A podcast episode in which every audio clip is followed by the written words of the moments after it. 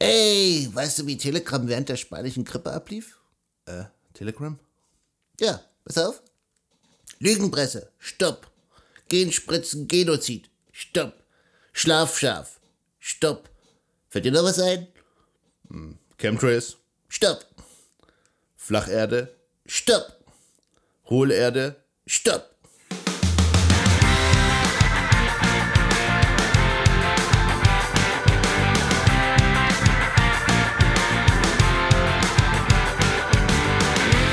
In der heutigen Folge reden wir darüber, wie du mit wenigen Klicks deine Geschäftsmails sicherer machst, über Updates und wie du etwas unsichtbarer im Netz bist. Das ist der Infosec Podcast mit Sebastian und Eddie dem Infosec Frosch.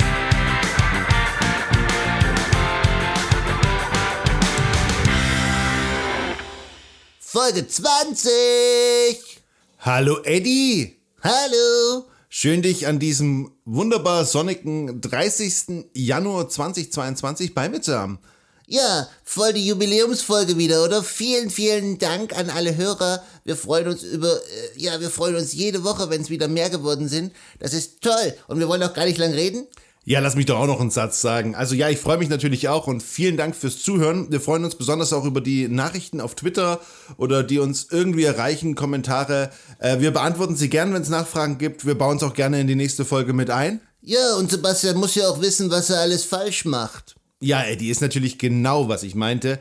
Nein, wir brauchen natürlich auch Feedback, wenn es zu technisch ist, wenn es zu leicht ist. Gibt uns einfach Rückmeldung. Wir freuen uns. Und jetzt beginnen wir mit dem ersten Tweet und der lautet, Eddie sagt, wenn du E-Mails über deine eigene Domain sendest, dann solltest du dir einmal SPF und DKIM näher anschauen. Gut, ich leg mal los.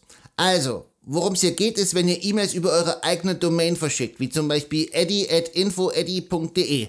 Und ihr wisst ja schon, DNS-Einträge sorgen dafür, das, ja, das ist ja das Telefonbuch, dass wenn ihr zum Beispiel infoeddy.de eingebt, was ihr jetzt mal alle eingeben solltet, dann werdet ihr einfach auf die richtige IP-Adresse des Servers geleitet, weil das ist ja viel einfacher für Menschen und für Frösche, äh, statt immer die IP-Adresse einzugeben.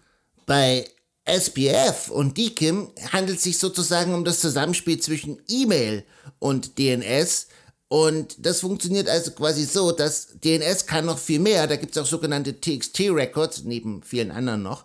Und da können Informationen hinterlegt werden, die eure E-Mails sicherer machen. Eddie, wie wär's mit einem Rollenspiel? Ja, super Idee. Okay, fangen wir an. Äh, SPF? Ja, SPF ist super. Ich bin Sender, du bist Empfänger. Okay, ich sende jetzt meine E-Mail und sage, Hallo Sebastian, ich bin eine E-Mail von Eddie. Oh, hallo Eddie, lass mich kurz deinen SPF-Record überprüfen, ob deine Mail wirklich von einem erlaubten E-Mail-Server kommt. Ich überprüfe. Oh, Eddie, ich erkenne, deine Mail ist von einem erlaubten E-Mail-Server. Rein damit in meinen Posteingang. Also ich denke, der aufmerksame Hörer hat jetzt schon gecheckt, dass ähm, SPF, was für Sender Policy Framework steht, einfach nur überprüft, ob der Absender-Server gestattet ist. Aber kommen wir jetzt zu DKIM. Wir machen wieder verteilte Rollen. Sebastian ist Empfänger und ich bin Sender. Hallo Sebastian, ich habe hier eine neue Mail für dich und schau mal, ich habe im Header eine Signatur hinzugefügt, die ich mit meinem Private Key erstellt habe. Oh, Eddie, das ist ja toll von dir zu hören. Das ist ja auch schön, dass du die Signatur hinzugefügt hast. Wie praktisch, dass in deinen DNS-Einträgen der Public Key ist, mit dem ich diese überprüfen kann. Ich überprüfe. Ja, Eddie, die Mail ist ja wirklich von dir und unverändert bei mir angekommen. Dann freue ich mich und lass deine Mail in meine Inbox. Also, ich glaube, es ist klar geworden, DKIM Domain Key Identified Mail. Es wird eine Signatur in dem Header der Mail hinzugefügt und euer Mailprogramm überprüft automatisch mit Hilfe des äh, Public Keys, der in, der in dem DNS-Eintrag, in dem TXT-Eintrag gespeichert ist, des Absenders, ob diese Signatur gültig ist. Das heißt, es wird überprüft, ob es tatsächlich von dem Absender ist und ob die Mail auf dem Weg zu euch verändert wurde. Genau, und was muss man jetzt tun? Ja, am einfachsten Ihr googelt einfach mal nach DKIM-Checker und SPF-Checker, überprüft, ob das bei eurer Domain vorhanden ist. Und wenn nicht, findet raus, wie es geht, weil das können wir jetzt hier in dem Podcast wirklich schwer erklären. Ja, oder fragt einfach euren IT-Typen. Aber auf jeden Fall ein guter Schritt und es bringt mehr Sicherheit für alle Beteiligten am E-Mail-Verkehr. Kommen wir zum nächsten Tweet. Eddie sagt, jetzt ist Feierabend und du solltest endlich das Update durchlaufen lassen, das du schon seit Wochen wegdrückst. Stellt euch das Ganze vor wie, wie ein Wettlauf. Der Hersteller hat eine Sicherheitslücke entdeckt und ein Patch herausgebracht, das diese Sicherheitslücke schließt. Ja, und jetzt heißt es einfach startfrei. Das heißt, wer ist schneller? Ist der Angreifer schneller, ein System zu identifizieren, das noch nicht gepatcht wurde? Ja, oder bist du mit deinem Update schneller? Kleines Beispiel noch aus der Praxis, und zwar, ich denke, jeder hat es mitbekommen, Uniklinik Düsseldorf. Da war das so, dass der Hersteller auch bereits ein Patch veröffentlicht hatte. Ähm, der Wettlauf begann. Das Uniklinikum Düsseldorf hat diesen Wettlauf verloren.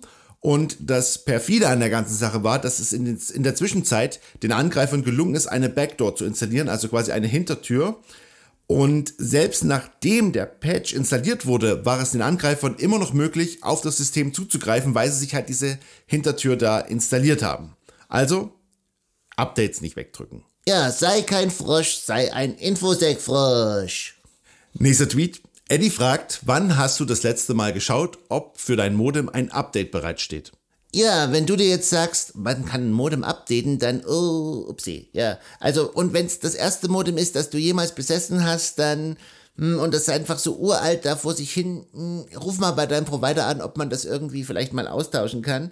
Ähm, ansonsten, ja, Modems kann man updaten und da sollte man auch regelmäßig mal schauen, weil da gibt's natürlich, eben weil es halt wie deine Haustür ist oder dein Link nach außen, äh, da gibt es regelmäßig Sicherheitspatches, also nicht nur was das Modem selbst betrifft, sondern auch das WLAN, also da werden WLAN-Standards mal verbessert und so. Also einfach mal auf das Modem draufgehen. Die Zugangsdaten stehen ja meistens hinten drauf. Die sollte man danach übrigens ändern, weil da ist auch meistens das Passwort mit gleich drauf gedruckt, was nicht unbedingt immer gut ist.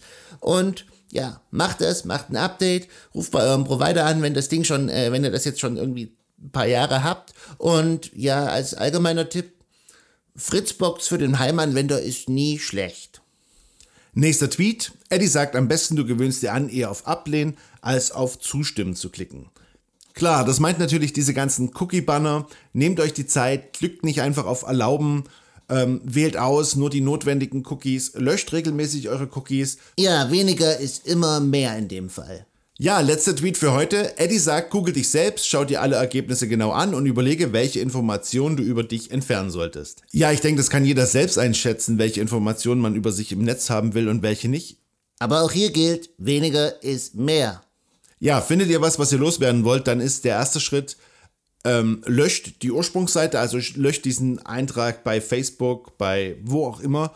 Wenn ihr den Zugang nicht mehr habt, schreibt den Anbieter der Seite an. Und wer noch mehr darüber wissen will, der sollte einfach mal googeln. Informationen aus Google entfernen, da steht alles, was ihr wissen müsst. Und das war der Infosec Podcast mit Sebastian und Eddie dem Infosec Frosch. Wir bedanken uns fürs Zuhören. Wir hören uns nächste Woche wieder, nächsten Sonntag. Bis dahin, Schaut auf Twitter vorbei, eddie-infosec oder infoeddy.de. Tschüss! Tschüss!